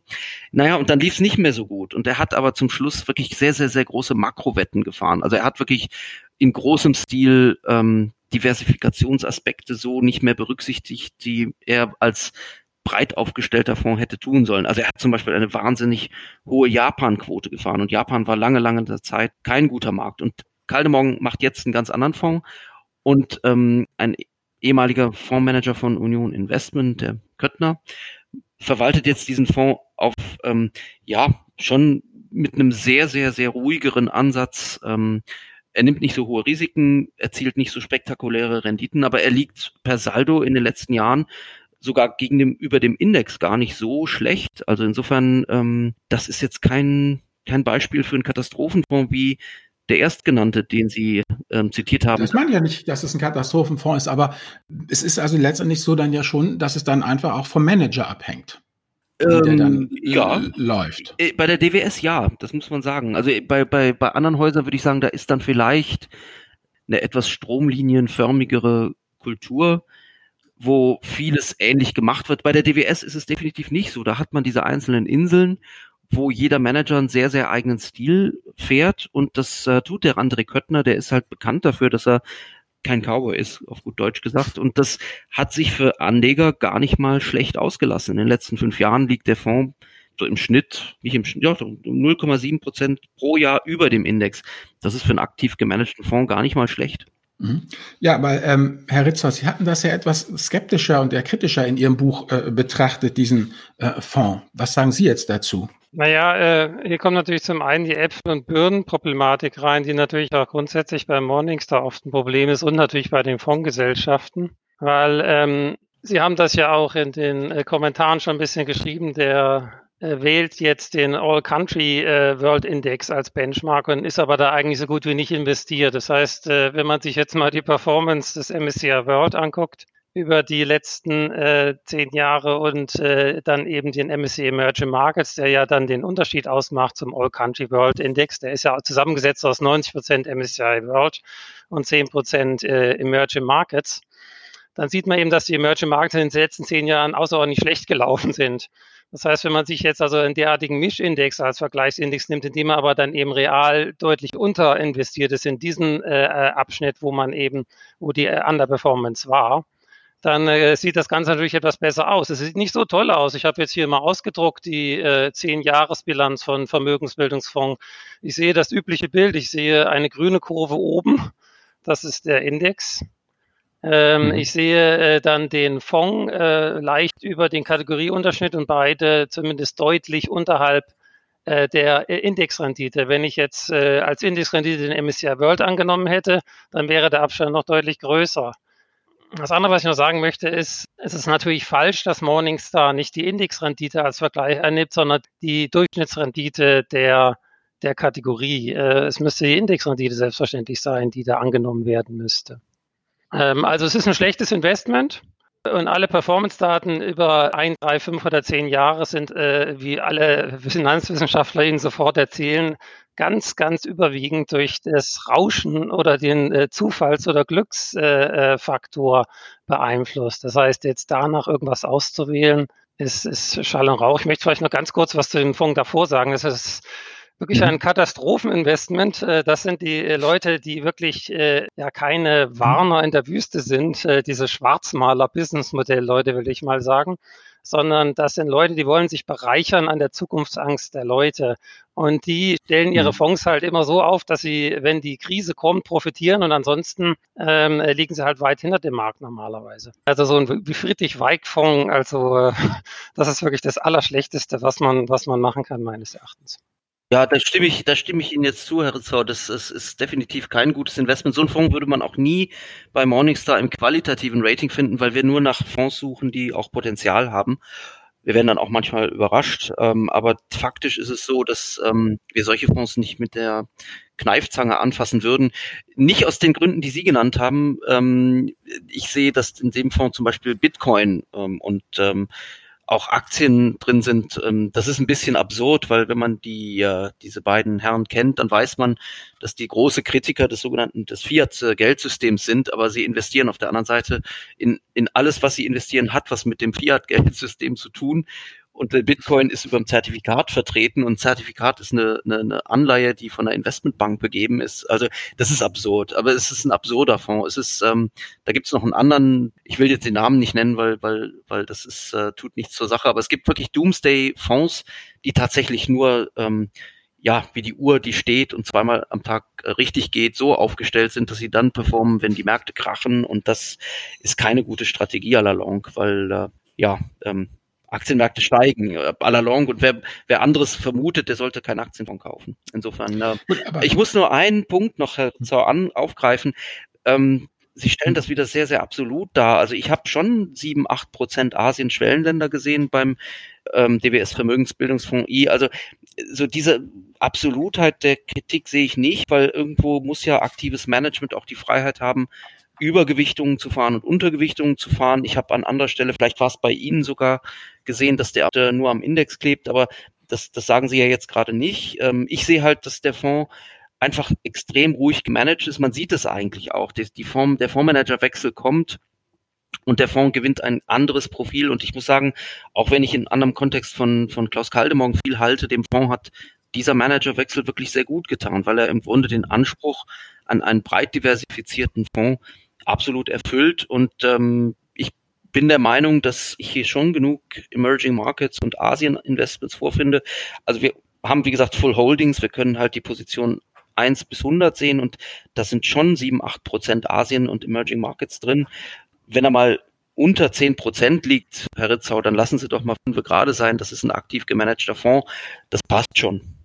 Also ich beziehe mich jetzt auf die Angabe, die jetzt da, ich weiß nicht, wer es von Ihnen gemacht hat, äh, Herr Warneck oder Herr, hm, ich war das. Herr Kort, ja, ja genau. Ne, die haben da eine Zahl genannt von ungefähr 2,7 Prozent oder so. Ich habe es nicht selber gescheckt. Es geht ums Prinzip, es gibt halt viele. Ja, es, es gibt halt das habe ich von Morningstar, die Zahlen. So, also da gibt es offenbar einen Widerspruch, ja. Nee, eigentlich nicht. Ähm, also ich sehe hier 7% Asien, und das sind dann im Wesentlichen Südkorea. Das ist laut MSCI Definition Schwellenland. Das kann man anders sehen. Wir sehen es übrigens auch anders, wir, weil wir auch eine eigene Methodologie haben, wie wir, wie wir Länder definieren. Und, und äh, MSCI im Gegensatz zu, FTSE Russell sieht einige asiatische Länder, die eigentlich ähm, keine Schwellenländer mehr sind, als Schwellenländer. Gut, das, da geht es dann um die Marktstruktur, die, die, die gewisse Kriterien nicht erfüllt. Aber das, ähm, also ich sehe hier insgesamt acht Prozent ähm, Asien und, und Schwellenländer. Insofern so, so also das, das ist jetzt kein verkappter MSCI-Tracker, ganz ehrlich, ähm, MSCI World Tracker. Wie gesagt, also wir wollen es jetzt hier nicht auf das, äh, ich habe mich auf die Zahl von Herrn Warnecke bezogen. Es geht grundsätzlich darum, dass es halt bei Morningstar, und das ist ein Problem, mit den Benchmarks teilweise gibt. Teilweise sind die Benchmarks ja sehr äh, akkurat. Wenn Sie jetzt flexible Mischfonds oder ausgewogene Mischfonds mit, äh, sagen wir mal, so einem Aggregate 50 Prozent äh, Euro Anleiheindex und einem FTSE World oder sowas vergleichen, das erscheint mir ein recht angemessener Index. Aber es gibt durchaus viele Fonds, die sich zum Beispiel selber gar keine Benchmarks setzen, solche Multi-Strategy-Fonds oder derartiges, so eine Art Mischfonds auch. Äh, und dann äh, sieht man dann plötzlich gar keine Benchmark mehr. Da, äh, jeder Fonds muss natürlich eine geeignete Benchmark haben und die Benchmark muss auch eben aussagekräftig sein. Das heißt, es muss eine Index-Benchmark sein. Ja, aber wir können doch nicht die Fondsmanager zwingen, ähm, eine Benchmark Natürlich zu Natürlich kann aber wenn Sie eine vernünftige Website äh, auch für Privatinvestoren aufziehen sollen, dann, und äh, Sie haben ja gesagt, Sie machen auch viel Indexing und äh, verkaufen sogar Indexlizenzen inzwischen, dann sollten Sie doch als Firma in der Lage sein, jeden Fonds, der sich aus uneinsichtigen Gründen keine Benchmark gibt, eine geeignete Benchmark gegenüberzustellen. Genauso gut wie Sie. Darf ich, das, äh, das tun wir auch. Das tun wir auch. Ich weiß nicht, wo Ihre Informationen herstammen. Das tun wir doch. Sie haben doch nicht eine Benchmark bei jedem Fonds äh, angegeben bei der Performance. Selbstverständlich natürlich, nicht. Aber natürlich. Sie finden, aber lieber Herr Ritzau, ähm, es ist folgendes. Natürlich hat jede Kategorie zum einmal Kategoriedurchschnitte und jede Kategorie, für die wir Sterne berechnen, hat auch einen Kategorieindex. Das müssten Sie schon recherchieren. Ich erstelle doch keine unsinnigen Behauptungen auf Herr Marsava. Ja, nicht jeder Fonds ist bei ihm in der, in, äh, jeder Fonds, der ein Sternerating hat oder so, ist da ein, angegeben mit einer Benchmark. Es gibt benchmarklose Fonds, wo nur die Performance, natürlich, äh, natürlich. nein, nein, nicht. nein. Nein, wir können uns nicht darauf einigen. Gucken Sie auf die Website, gucken Sie jeden Fonds an, der ein Sterne-Rating hat. Sie finden A, ein Kategoriedurchschnitt und Sie finden B eine Benchmark. Und ich würde Sie doch bitten, solche wirklich elementaren Informationen richtig zu kriegen. Also sorry, ja. das ist ärgerlich. Also da kann ich nur sagen, das stimmt nicht, was Sie sagen. Das Gegenteil ist der Fall. Und ich möchte auch nicht, dass Sie, Sie wollen hier es offensichtlich in ein sehr kontroverses Feld äh, äh lenken. Nein, ich sage Ihnen nur, was unklar, auf unserer Website Aber ich sage etwas, was leicht überprüft werden kann und Sie bestreiten es einfach. Also wir, wir halten jetzt einfach mal fest. Wir halten einfach fest. Herr Ritzau sagt, nicht jeder Fonds, der eine Sterne-Rating hat, wird einer Kategorie und einem Index zugewiesen und in also jedem geht es darum, dass eine grafische, eine Performance-Kurve von diesen äh, von diesen äh, Vergleichsindex dargestellt wird. Das findet finden Sie überall. Doch. Hm, okay, dann können wir das Doch. gerne mal vielleicht können die beiden Herren machen. unten, Hacker, genau, können wir das machen, ja, weil das sehe ich ganz anders. Können wir sehr gerne machen. Das zweite, was natürlich auch problematisch ist und was sich natürlich unterscheidet gegenüber, sagen wir mal, äh, unabhängigen Finanzwissenschaftlern wie den Herrn Farmer, äh, die äh, Universität von Chicago hat eben diesen, ähm, äh, sagen wir mal, Vergleichsdatenbank, äh, wo die äh, geschlossenen und zusammengelegten Fonds eben auch erhalten sind. Ja, bei der Morningstar Datenbank äh, verschwinden geschlossene und zusammengelegte Fonds. Ja, das ist natürlich dieser sogenannte Survivorship Bias, wie man das im Englischen nennt, der in der Datenbank auch drin steckt. Ja. Herr Ritzer, ich muss Sie an dieser Stelle enttäuschen. Kann ich bitte ausreden? Kann ich bitte ausreden?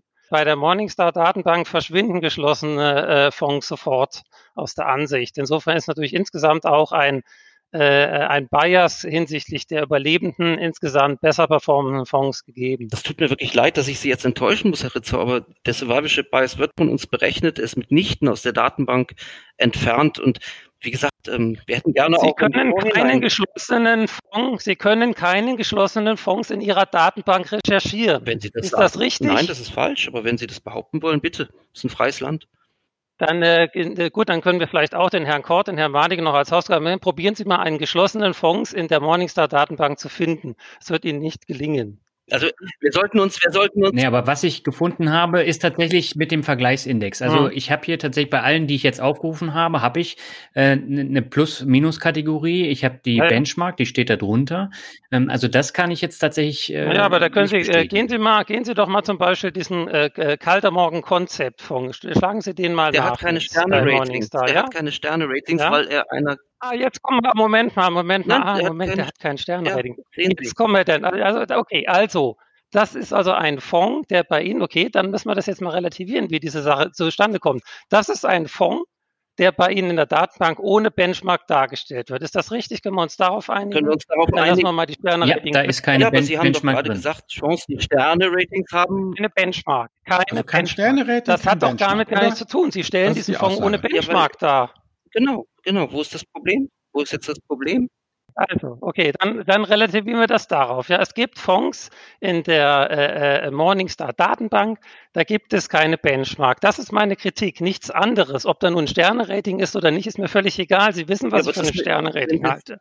Es geht darum, dass Fonds ohne Benchmark dargestellt werden. Ganz ehrlich, wir hätten das Gespräch auch so führen können, dass Sie vielleicht fragen, warum es das so ist, weil das würde das Thema vielleicht ein bisschen auch die, die, diese, diese nicht wirklich angemessene kontroverse Note ein bisschen nehmen in diese Kategorie. Ich glaube, die haben Sie reingefasst, indem Sie gleich meine Kritik in der Art und Weise reagiert haben, dass Sie jetzt die als pauschal äh, herabgesetzt haben. Sie haben die kontroverse Note hier reingeführt, Herr Nee, ich bin auch Amasa, sehr aber ich bin überrascht. überrascht. Ich bin sehr überrascht, Sie dass haben das Sie hier einfach mit schwerem Geschütz auffahren und dann erwarten, dass ich auf eine absolut pauschale und nicht zutreffende Kritik reagiere. Das ist einfach nicht okay. Aber gut, Sie wollen, Sie wollten das wieder aufwärmen. Meine Kritik ist nicht pauschal, meine Kritik Meine ist Herren, konkret. da, da kommen wir mit, der, mit Blick auf die Zeit, glaube ich, aus der Sache nicht raus. Ich würde das gerne Ja, ja. einfach so stehen lassen.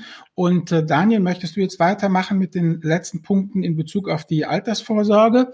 Ähm, wie siehst du das? Ja, ich, ich würde ganz gerne nochmal auf einen Punkt eingehen. Und zwar, ähm, ich glaube, wenn wir hier eine Lösung haben wollen für diese Konfrontation, dann müssen wir einfach aus der Sicht der Anlegerinnen und Anleger ähm, Mhm. das sehen. Und äh, die haben tatsächlich ähnliche Gedanken wie Herr Ritzau. Das muss man halt auch dazu sagen, weil ich als Anleger nicht weiß, warum DWS Concept Kaldemorgen jetzt eine, eine Silver, äh, Silver Award dahinter hat, aber keine Sterne und deswegen auch den fehlenden äh, die fehlende Benchmark. Und äh, da stelle ich mir natürlich, wenn ich auf der Seite bin, auch diese Fragen. Ich ziehe vielleicht andere Schlüsse als Herr Ritzau, aber generell geht es ja in diesem Podcast darum, dass wir da eine Lösung für finden, warum ist es so. Und äh, ich glaube, das ist jetzt klar geworden, dass da kein, keine Sternebewertung ist. Aber äh, warum hat der beispielsweise keinen und warum hat er eine, eine, einen Silverstar? Das ist relativ einfach. Das hätte ich auch gerne gleich eben eben ähm, beantwortet. Aber der Punkt ist, Hm. ähm, es gibt Kategorien, die sich einfach einer Kategorisierung widersetzen. Und dazu gehören sogenannte alternative Fonds. Und alternative Fonds, muss man wissen, Okay. das sind sogenannte Hedgefonds Light. Und das ist eine Kategorie oder eine Gruppe, eine Großgruppe an Fonds. Ähm, das sind Gefälligkeitsprodukte. Das haben die Fondsanbieter dann aufgelegt. Typischerweise werden solche Fonds dann aufgelegt, wenn eine Krise war, Aktienportfolios ähm, Verluste erleiden. Und dann kommt die Fondsindustrie mit einem, äh, ja, mit einer Zauberlösung, ähm, Ironie beachten. Und das sieht dann aus, dass es ein Hedgefonds Light ist, der also nie Verluste macht und der immer Plus macht und der Anleger vor allem Schlimmen schützt. Jetzt ist es so, dass diese Fonds so heterogen sind, dass es keinen Sinn macht, Sterne zu vergeben, weil Sterne machen ja nur dann Sinn, wenn es vergleichbare Fonds sind. Aber wenn Sie einen Mhm. Long Short Equity haben, ein Fonds, der also sowohl auf der Long-Seite als auch auf der Short-Seite aktiv ist, der kann ähm, den Faktor 2 nehmen und hebeln, der kann aber auch den Faktor minus 2 nehmen und Long-Short-Fonds können alles machen. Und es macht überhaupt keinen Sinn, denen eine Homogenität zu unterstellen, die nicht vorhanden ist. Und deswegen gibt es ähm, weder einen Kategoriedurchschnitt, es gibt auch keinen Index und es gibt im Grunde ähm, kaum Informationen, die eine Einordnung suggerieren, wenn sich diese Fonds einer Einordnung widersetzen. Und ich glaube, das ähm, ist im Sinne der Anleger, dass sie dann in der Lage sind zu gucken, wenn dieser Fonds ein alternativer Fonds ist und das, was Sie gesagt haben, ähm, der, der Konzept Kaldemorgen ist ein alternativer Fonds. Es gibt noch manch, es gibt noch 20 Kategorien, wo, wo alternative Fonds auch drinstecken. Das sind Longshot Equity, Global Macro und so weiter. Also man muss da nur die typischen Hedgefonds-Kategorien sich anschauen, dann weiß man, die sind so heterogen, dass da eine Zuordnung zu homogenen Kategorien absolut verfehlt wäre. Deswegen ist das eigentlich die einzige Fondsgruppe, wo wir eben nicht sagen, wir gehen nach dem, was der Fondsmanager macht, sondern wir sagen, was für ein Bubble steht drauf. Und wenn da steht Multi-Strategy-Fonds oder Long-Short-Fonds, dann ist das ja quasi ein Bruch unserer Kategoriesystematik. Und deswegen gibt es da keine Sterne und keine Kategorierenditen, weil das ja nichts aussagen würde. Und äh, beim Konzept Kaldemorgen, um das abzurunden, da hat man aber ein One-Sheet, also quasi ein, ein, ein, ein Einseiter, wo unsere Fondsanalysten eine qualitative Einschätzung abgeben. Und ehrlich gesagt, ähm, ich kenne jetzt kein Ratinghaus und kein Analysehaus, wo so viele Informationen für Privatanleger stehen, wo sogar ähm, die Analyst-Ratings, die wirklich auf sehr viel Mühe, sehr viel Arbeit, ähm, keine Augenwischerei, sondern äh, durchaus viel Hirnschmalz auch drin steckt, dass da for free, also für alle, die sich registrieren, ohne Kosten ein Abstract, eine Zusammenfassung des Ratingberichts steht. Also ähm, wir wollen ja auch schließlich Geld verdienen. Ne? Das ist ja auch so, dass wir nicht alles zeigen können. Und ähm, ja, insofern, äh, ich denke, das Angebot, was wir im Netz haben, ist schon eine ordentliche Grundversorgung für Privatanleger. Ich glaube, dass viele Selbstentscheider auch in der Lage sind, da sehr viel rauszuziehen. Vielleicht brauchen sie dann gar keinen Berater, aber ich glaube, dass ähm, die meisten Investoren typischerweise mit Beratern arbeiten. Das heißt, diese Website ist ähm, jetzt, sie soll, die hat nicht den Anspruch, eine komplette Beratung zu ersetzen. Insofern, wie man die Beratung nur macht, ob mit Honoraransatz oder mit äh, Retro oder mit ähm, ähm, anderen ähm, klassischen Vertriebsgesprächen. Also diese Website ergänzt es und ähm, also insofern bitte jetzt nicht ähm, erwarten, dass das ähm, das einzig glückselig machende ist. Also ähm, ja, aber jetzt habe ich doch tatsächlich noch mal eine Frage und zwar, wenn ich jetzt als Anleger, der noch nicht so viel Erfahrung hat, auf, auf Morningstar dann gehe, wie kann ich das ohne das Wissen von Benchmarks und, und sonstigen und irgendwelchen Besonderheiten, wie kann ich Morningstar sinnvoll nutzen, ohne dass mir jetzt der Kopf schwirrt? Naja, Sie können unsere Newsletter abonnieren, da ist dann das drin, was ich schreibe. Ich schreibe nicht jeden Tag, was ist ein Fonds. Also das, das, die Website, die richtet sich schon an Selbstentscheider, sie richtet sich auch an Leute, die schon mal was ähm, von Fonds gehört haben. Sie liefert, also an Fortgeschrittene. Sie richtet sich an Fortgeschrittene. Das sind typischerweise okay. auch sehr viele ETF-Anleger, weil wir auch ähm, ziemlich viele Daten zu ETFs haben. Es ist, ähm, aber es ist durchaus ähm, auch ähm, auf der Nachrichtenseite, auf der verschriftlichten Analyseseite finden Investoren schon einiges, ähm, was äh, sie hoffentlich gewinnbringend nutzen können. Aber wie gesagt, ich, ähm, ich mache mir keine Illusionen, dass jemand, der gar keine Ahnung von Investments hat und ähm, dass der auf unsere Website geht und dann sich ein wahnsinnig ähm, diversifiziertes Portfolio in Eigenregie zusammenstellen kann. Und das wäre, glaube ich, auch ein verfehlter Ansatz. Es ist ein Hilfsmittel. Es ist unser Angebot an Investoren. Und mhm. äh, alles weitere müssen Investoren dann selber recherchieren. Aber es gibt ja Gott sei Dank noch andere Sachen. Es gibt Finanztests, es gibt ähm, es gibt auch die Verbraucherzentralen, die die meines Wissens auch ähm, sehr viele Informationen und Studien verfassen. Wir verfassen auch viele Studien. Ähm, wir sind ein Baustein und äh, das das mhm. das äh, das äh, soll es dann auch ähm, das, das soll es dann auch sein mit der Website. Ne? Also das ist jetzt ein, ja. ganz, ganz schlimm, äh, finde ich persönlich, dass, und das hat man am Fall Wirecard auch wieder gesehen, dass Investoren vollkommen ahnungslos äh, sich in Einzelaktien stürzen. Es ist die Finanzbildung, die ganz, ganz problematisch ist. Und ähm, das äh, ist aber jetzt ein anderes Thema, glaube ich. Ja, aber grundsätzlich bin ich da ganz der Meinung von Herrn Ritzau, dass es zumindest nicht so einfach verständlich ist, da einen Überblick zu bekommen. Und äh, deswegen machen wir ja auch diesen Podcast. Aber ich würde sagen, wir gehen jetzt einfach mal zum nächsten Schritt und zwar zum Thema äh, Altersvorsorge. Und zwar Skin in the Game. Ähm, nutzen Sie beide denn eigentlich Fonds? Herr Ritzau, haben Sie einen Fonds in Ihrem eigenen Vermögensaufbau? Ja, natürlich, aber natürlich kein aktiv gemanagten Fonds, sondern Indexfonds. Das versteht sich ja von selbst äh, aufgrund der extremen mhm. Korrelation inverser Natur zwischen den Kosten und der zukünftigen Performance, die man bei ETFs oder in anderen Index-Investments findet. Es ist ja so, dass in Deutschland und vielen anderen Ländern sich durchgesetzt hat, dass es nun mal ETFs sind, also börsengehandelte Indexfonds. Man braucht es ja im Grunde genommen gar nicht. Ne? Und ETFs stehen ja teilweise ja. dann auch in der Kritik, weil eben sie von ja, wiederum eher aktiven Managern eben als schnelle Kaufs- und Verkaufsvehikel für ganze Märkte genutzt werden. Also im Prinzip bräuchte man einfach nur Indexfonds und keine börsengehandelten Indexfonds. Aber das sind nun mal die ähm, Tools, die im Allgemeinen den Leuten äh, zur Verfügung stehen und die nutze ich selbstverständlich, äh, empfehle ich die äh, Sachen, die ich selber auch nutze, meinen Kunden und umgekehrt. Also ich bin mhm. der, der Koch, der auch sein eigenes Essen isst, selbstverständlich. Äh, und nutze diese Vehikel mhm. auch für meine eigene private Altersvorsorge. Mhm. Herr Masawa, also haben Sie auch Fonds? Ich habe Fonds. Ich bin äh, ein großer, großer Fondsfreund und ich habe nicht nur Indexfonds, ich habe selbstverständlich Indexfonds, weil ähm, es gibt gewisse Märkte, ähm, die Zahl 96 Prozent Underperformer bei USA Aktienfonds ist genannt worden. Das sehen wir übrigens auch. Deswegen finden Sie wahrscheinlich kaum aktive USA Standardwertefonds bei uns mit qualitativen Ratings, weil wir sagen, da raten wir lieber ETFs und die meisten ETFs haben ein Gold- und ein Silber-Rating, weil ähm, das ist eine absolut valide Investmentthese zu sagen, dass aktives Management im US-Aktienmarkt wirklich ähm, einen ganz, ganz schweren Stand hat. Und deswegen finden Sie bei uns auch Analyst Ratings zu sehr vielen ETFs in der Kategorie und nicht zu aktiven verwalteten Fonds. Insofern, ähm, ETFs gehören selbstverständlich zum Repertoire und ich persönlich ärgere mich auch, dass ich als Privatanleger teure, aktiv verwaltete Fonds kaufen soll und äh, institutionelle Investoren quasi ähm, von sehr günstigen Fonds profitieren und dass quasi ich als Privatanleger das Geschäft des Fondsanbieters subventionieren muss, der dann im Gegenzug institutionellen Investoren sehr günstige Mandate anbietet. Das ist so ein Ding, wo ich, wo mein Gerechtigkeitssinn ähm, auch, auch konträr gegen, gegen sowas läuft. Deswegen findet man nur wenige aktiv verwaltete Fonds bei mir, aber die, die man findet, die sind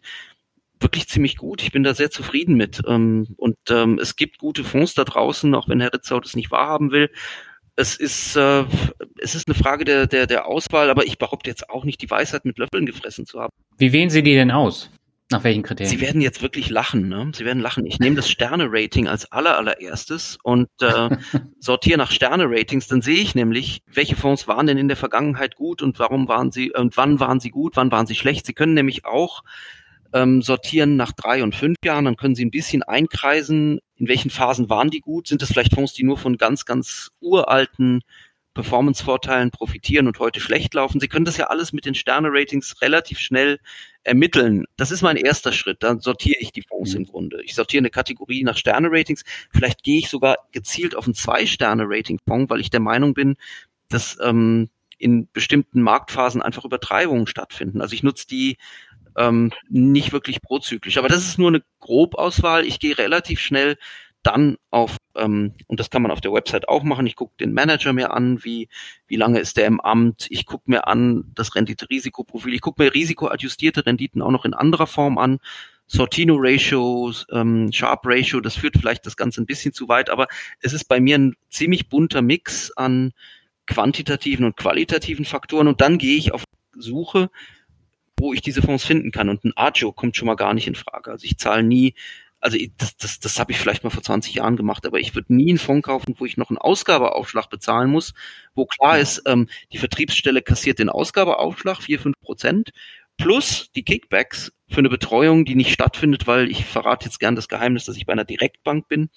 Und äh, das, das, das ist ziemlich, äh, das ist, ähm, das spricht ähm, für wirklich die ganz, ganz schlechte Investmentkultur in Deutschland, dass Investoren immer noch regelmäßig mit Ausgabeaufschlägen konfrontiert sind und sie sind regelmäßig mit Kickbacks konfrontiert. Ähm, das ist sehr, sehr unschön. Aber ich finde es sehr, sehr toll, dass es eine moderne Generation auch von Plattformen gibt. Das sind übrigens Berater, die teilweise ähm, das Kickback-Modell haben, die aber gleichzeitig ähm, über eine beratungsfreie Dienstleistung auch aktiv verwaltete Fonds anbieten, wo man die Retrozessionen, die Kickbacks zurückerstattet bekommt zu einem großen Teil. Also die, ich will nicht alles schwarz malen. Ich finde die, die, die Investmentlandschaft in Deutschland ist im Vergleich zu den USA nicht gut, aber ich sehe da durchaus Punkte, die mich optimistisch stimmen, dass Anleger immer zunehmend bessere Konditionen kriegen, einfach weil es immer mehr Konditionen Wettbewerb gibt, dank des Internet, der modernen Technologie und der modernen Plattformen, ähm, wo viele, viele Berater jetzt auch sich im Internet tummeln durchaus seriöse Menschen, die ähm, auch andere Geschäftsmodelle verfolgen, die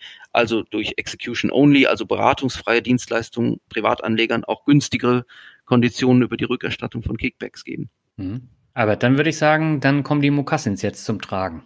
Ja, genau, weil jetzt geht es drum, meine Herren, jetzt würde ich gerne Sie bitten, hier die beiden Häuptlinge, ähm, dass wir mal uns in die Schuhe der anderen begeben. Herr Ritzau, Sie sollen ein Fondsrating aufsetzen. Wie gehen Sie vor?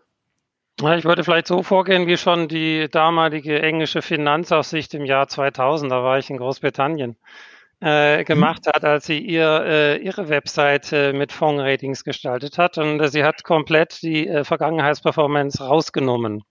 Eben basierend auf den auch schon damals vorliegenden Studien, dass äh, eben zwischen Kosten und Vergangenheitsperformance ein extrem starker Link da ist und zwischen ähm, eben risikoadjustierter Vergangenheitsperformance und zukünftiger Performance eben nicht. Also Performance äh, sollte rauskommen. Es sollte rein die Kosten an allererster Stelle und natürlich muss der Anleger Bescheid wissen, äh, hauptsächlich über die, die Diversifikation eines Fonds. Ja. Worin investiert er, wie diversifiziert er in die einzelnen Anlageklassen, äh, wie viel ist er in den Marktkrisen gesunken und so weiter, sodass eben wir wissen das ja selber, der Markt, und wir erleben es gerade selber, der Markt äh, äh, läuft ja äh, in relativ langen Zyklen. Also es geht jahrelang gut und dann kommt der Crash, ob es nun Corona, Finanzmarktkrise oder die Internetbubble war. Äh, und äh, Leute kriegen halt über viele Jahre nicht mit, äh, wo sich das Risiko vielleicht verbirgt und wie, in welchem Ausmaß sie verlieren können in der Krise. Also das muss einem eben alles schon vorher klar sein und sowas sollte eben im Rating eben auch reflektiert sein, was da eben passieren kann. Also das wäre eigentlich, das wäre ein vernünftiges Rating für mich. Okay. Und Herr Masawa, jetzt muss ich Sie aber bitten, Ihr wunderbares Rating-System auf, bis auf eine Komponente zusammenzustreichen. Welche eine Komponente behalten Sie? Uh, mein, welches Rating meinen Sie? Ein Fondsrating. Es gibt ein Fondsrating und ich, äh, wir hatten ja, so, ein, ein, hatte ich ja gebeten, hatte ich ja, ja, ich hatte ja eben, dass Sie sozusagen sich in die, in die Rolle von Herrn Ritzau vergeben und Herr Ritzau hatte jetzt gerade ein Fondsrating aufgesetzt, äh, äh, um in Ihre Fußstapfen zu treten. Jetzt treten Sie in seine Fußstapfen und äh, ja, kein Rating-System ist natürlich Blödsinn, aber was ist sozusagen, wenn Sie Ihr Rating-System Morningstar hypothetisch zusammenstreichen müssten, welche eine Komponente würden Sie mit Klauen und Zähnen verteidigen? Hm. Aber Sie haben Herrn Ritzau ja nicht gebeten, etwas zu ändern an seiner Vorgehensweise. Jetzt soll ich gleichzeitig Herrn Ritzau ähm, sein und äh, gleichzeitig aber Morningstar zusammenstreichen. Das ist aber ein bisschen uneinheitlich. Sie können ja Herr Ritzau dann einfach sagen, nö, mach, also es gibt überhaupt kein Rating-System. Herr Ritzau wäre ja, wenn Sie wirklich in Herr Ritzers äh, Stapfen treten würden, dann würde es ja heißen, wir machen gar kein Rating-System. Nee, wenn ich jetzt, wenn ich jetzt ein, einmal Herr Ritzau sein dürfte, dann würde ich ähm, die würde ich mir den effizientesten Markt der Welt erstmal raussuchen, nämlich den amerikanischen Aktienmarkt. Dann würde ich ähm, die S&P 500 ETFs würde ich nach Performance sortieren. Und dann würde ich sehr, sehr verwundert feststellen, dass die besten S&P 500 ETFs nicht die billigsten sind. Und dann würde ich vielleicht anfangen zu zweifeln, aber am äh, nächsten Tag ist ja wieder Herr Ritzau, Herr Ritzau. Insofern äh, wird dieses Zweifeln nicht so lange anhalten. Ähm, weil es ist nicht ganz so leicht, wie Herr Ritzau darstellt. Aber insofern, das ist ja nur ein Tag und dann wäre das mein Punkt. Also gut, also Sie würden, Sie würden jetzt nicht diese Frage beantworten wollen, welche eine Komponente für Sie so unverzichtbar ist, dass Sie sie auf jeden Fall behalten wollen. Naja, aber dann wäre ich ja nicht Herr Ritzau. Oder wollen Sie, fragen Sie mich jetzt als Morningstar? Ich frage Sie jetzt dann als Herr Masawa. Gut, also eine Komponente. Äh, ich glaube, ich würde in diesem Fall von einem Rating absehen, weil eine Rating ein Rating ist immer die Verdichtung von verschiedensten Aspekten und ähm, Faktoren. Und wenn ich nur einen Faktor hätte, dann wäre das nicht die ganze Geschichte, da könnte ich keine Geschichte erzählen, weil sehen Sie, das wird auch immer missverstanden. Ein Rating ist eigentlich nichts anderes als eine Verdichtung von ganz vielen, vielen unterschiedlichen Faktoren. Und es ist mitnichten so, dass ein Rating alles sagen kann. Und äh, es, es gibt einen Hinweis auf ähm, gewisse Präferenzen, Systematiken, aber ein Rating, das nur aus einem Datenpunkt besteht, ist kein Rating. Deswegen würde ich in dem Fall die Waffen strecken, fürchte ich. Okay, gut. Daniel, wollen wir die Medienempfehlung machen oder hast du noch genau. was? Nein, dann würde ich sagen, kommen wir zur Medienempfehlung. Ich glaube, äh, es gibt noch viele Punkte, über die wir diskutieren könnten, aber äh, ich glaube, die Medienempfehlung, äh, um das Ganze mal so ein bisschen zusammenzufassen, wäre super. Herr Ritzau, mal abgesehen von Ihrem Buch, haben Sie eine Medienempfehlung, die Sie zum Thema Fonds und Fondsrating äh, den Hörerinnen und Hörern mitgeben möchten? Ja, vielleicht äh, nicht nur im eingegrenzten äh, Bereich Fonds, Fondsrating, ich würde es vielleicht dann doch ein bisschen allgemeiner fassen, Geldanlage, Altersvorsorge, mhm. oder? Ähm, ich, äh, ja. Mir ist ja Unabhängigkeit immer wichtig, deswegen muss ich hier gleich meine Nicht-Unabhängigkeit ähm, äh, insofern postulieren, als dass ich den Autor sehr gut kenne und mit ihm befreundet bin. Äh, aber der äh, Professor Hartmut Walz von der Hochschule Ludwigshafen hat eine Reihe von sehr guten Büchern ähm, aufgelegt. Und ich glaube, ähm, Sie haben ihn ja auch gerade interviewt anlässlich seines neuen Buches. Genau.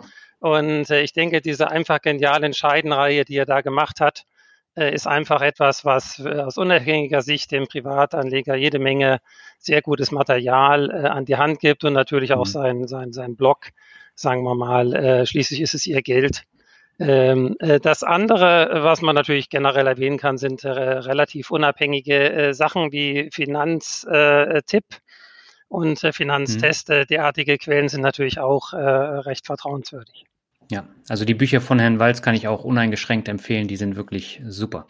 Herr Masawa, welche Medienempfehlung haben Sie denn? Also bei, bei den Medien aus aktuellem Anlass bin ich noch nach wie vor schwer beeindruckt von der Leistung der Financial Times. Ähm, mhm also uneingeschränkte Empfehlung, die Financial Times ist die beste Finanzzeitung der Welt. Ähm, also eine Beharrlichkeit, einem Betrug-Unternehmen fünf Jahre nachzustellen und immer wieder die Story aufzugreifen, das hat mich wirklich stark beeindruckt. Also ich bin immer schon FT-Leser, ähm, nicht immer schon, aber schon sehr, sehr lange und ähm, freue mich, dass diese Zeitung das wirklich so, so, so, so brillant hingekriegt hat. So, ähm, Bücher. Ich finde, also ich finde ja, also Ratgeber, da muss ich sagen, der, der Martin Weber, der der, der Emeritus ähm, der, der Uni Mannheim, hat, hat ganz vorzügliche Bücher geschrieben. Das jüngste ist jetzt rausgekommen mit seinen ehemaligen Studenten, die jetzt fast alle Professoren geworden sind. Also ganz, ganz ähm, hervorragend. Ich bin nicht in jedem Aspekt so d'accord, aber das ist eine ganz, ganz grandiose Sache. Gute Ratgeber für, für, für Privatanleger. Ich persönlich ähm, bin jetzt auch als Investor ein bisschen auf einem anderen Trip und zwar lese ich gerade gerne Bücher über ähm, ja, Neurobiologie. Ähm, und zwar die Geschichte des Gehirns. Ähm, da gibt's ähm, ein sehr, sehr großes, dickes Buch, was ich gerade lese, das heißt ähm, Behave von Robert Sapolsky. Das ist ähm, auch ein, äh, ein Neurologe, der einfach unsere Verhaltensweisen anhand von Gehirnanalysen ähm, sehr, sehr klar zuordnet. Ähm, es gibt noch ein kleineres mhm. Buch, ein nicht ganz so dickes Buch, äh, mit dem ich zu kämpfen habe, weil mir die Zeit manchmal fehlt.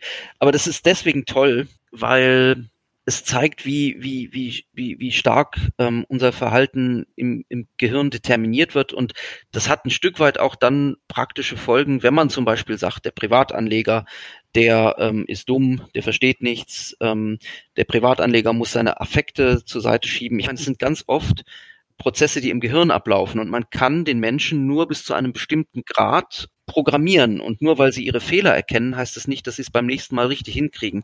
Insofern, das wäre mein mein mein Fazit, dass man äh, dass man einfach seine Grenzen erkennen muss und dass man im Grunde bewährte Sachen auf Autopilot schalten muss. Und da komme ich zu diversifizierten Portfolios, langfristig angelegte Prozesse, vielleicht auch nicht jeden Tag die FT lesen, weil man dann zu viel Lärm aus den Märkten mitbekommt. Insofern äh, so sich selbst erkennen und seine Beschränkungen, Begrenzungen erkennen, ist eine tolle Sache und man sollte aufhören, an, an einer Perfektion zu arbeiten, weil kein Anleger ist perfekt. Das sieht man übrigens auch an Profi-Anlegern, die oft genug daneben liegen. Ja, kurz nochmal zu dem Buch von Professor Weber, der ja auch vor kurzem bei uns zu Gast war. Ähm, das ist die genial einfache Vermögensstrategie. Genau, das, das ist ein neues neue, ne? Buch. Genau. Genau, ist auch sehr lesenswert und ja, auch vielen Dank für die Medienempfehlung. Albert, dann würde ich sagen, darfst du zusammenfassend nochmal letzte Worte an unsere Gäste richten. Letzte Worte. Und unser erstes richtiges Duell. Wunderbar, vielen Dank, die Herren. Sehr gerne. Ähm, ja, ich würde sagen, also es war einfach, es war spannend, es war interessant. Wir hatten jetzt eben, ja, von wegen, brauchen wir wirklich einen, einen, einen, ein Rating oder ja, brauchen wir doch ein Rating? Ich denke, jeder sollte sich das selber überlegen in diesem ganzen Kontinuum. Was mir eigentlich nur wichtig ist, ist eben als Anleger eben das, was Herr Masawa eben schon sagte. Wenn Sie, wenn ihr, wenn du auf die Webseite von Morningstar oder einem anderen Ratingunternehmen geht, dann beachtet bitte, dass eben da eine ganze Menge Gehirnschmalz dahinter steckt und äh, guckt genau, was euch da geboten wird und es ist eben was für den erfahrenen Anleger. Und ich denke eigentlich, ähm, ja, ist eine Sache, die dann vielleicht auch Herr Ritzer unterschreiben kann, was Herr Masavar gesagt hat, dieses, äh, ich habe das hier mitgeschrieben, schaltet bewährte Sachen auf Autopilot, denn das ist eigentlich immer mein Spruch, ob aktiv, ob passiv, ob mit Rating oder ohne Rating, achtet darauf, dass die Kosten runter sind, achtet darauf, dass es breit diversifiziert ist und dann lasst es in Gottes Namen laufen, weil wenn ihr reich werden wollt, dann werdet ihr das Sicht an der Börse, aber die Börse kann euch zumindest das nicht arm sterben bringen. Und das, denke ich, sollte eigentlich das Ziel von uns allen sein. Wenn ihr reich werden wolltet, dann würde ich sagen, setzt euch ins Wohnzimmer und macht eine eigene Ratingagentur auf. Ja, mach dich, mach dich selbstständig und Schluss. Muss das Schlimmste sein. Ja, vielen Dank. Dankeschön. Auf Wiedersehen, meine Herren. Danke, Danke. sehr. Alles klar. Ciao. Tschüss. Tschüss.